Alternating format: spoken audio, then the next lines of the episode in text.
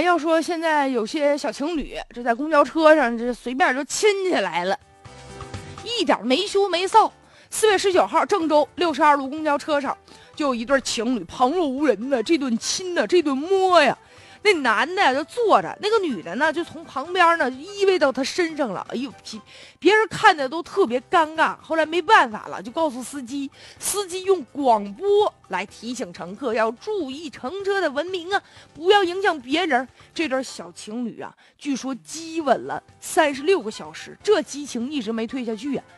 哎呀，很多人就不能理解，说现在这个情侣激情上来已经不管不顾了吗？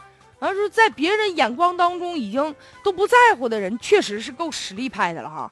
这也不顾别人的感受，我太勇敢了。关键是没有羞耻之心呢，完全毁三观。关键公共汽车是公共场合，你如果你们俩真是说这个感情上来了啊，控制不住了，能不能找个没人背人的地方去啊？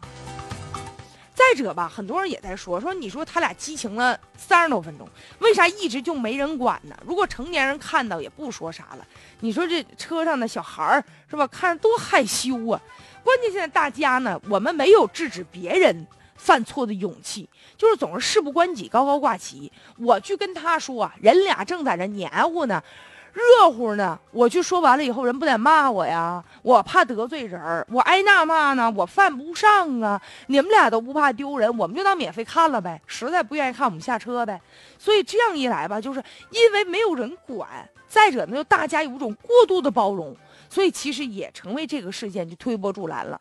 我们其实缺乏在这个公共场所啊维持公序良俗的一种勇气。当然了，这对小情侣他自身的素质已经低到这儿，低到脚面了，咱都不予置评了。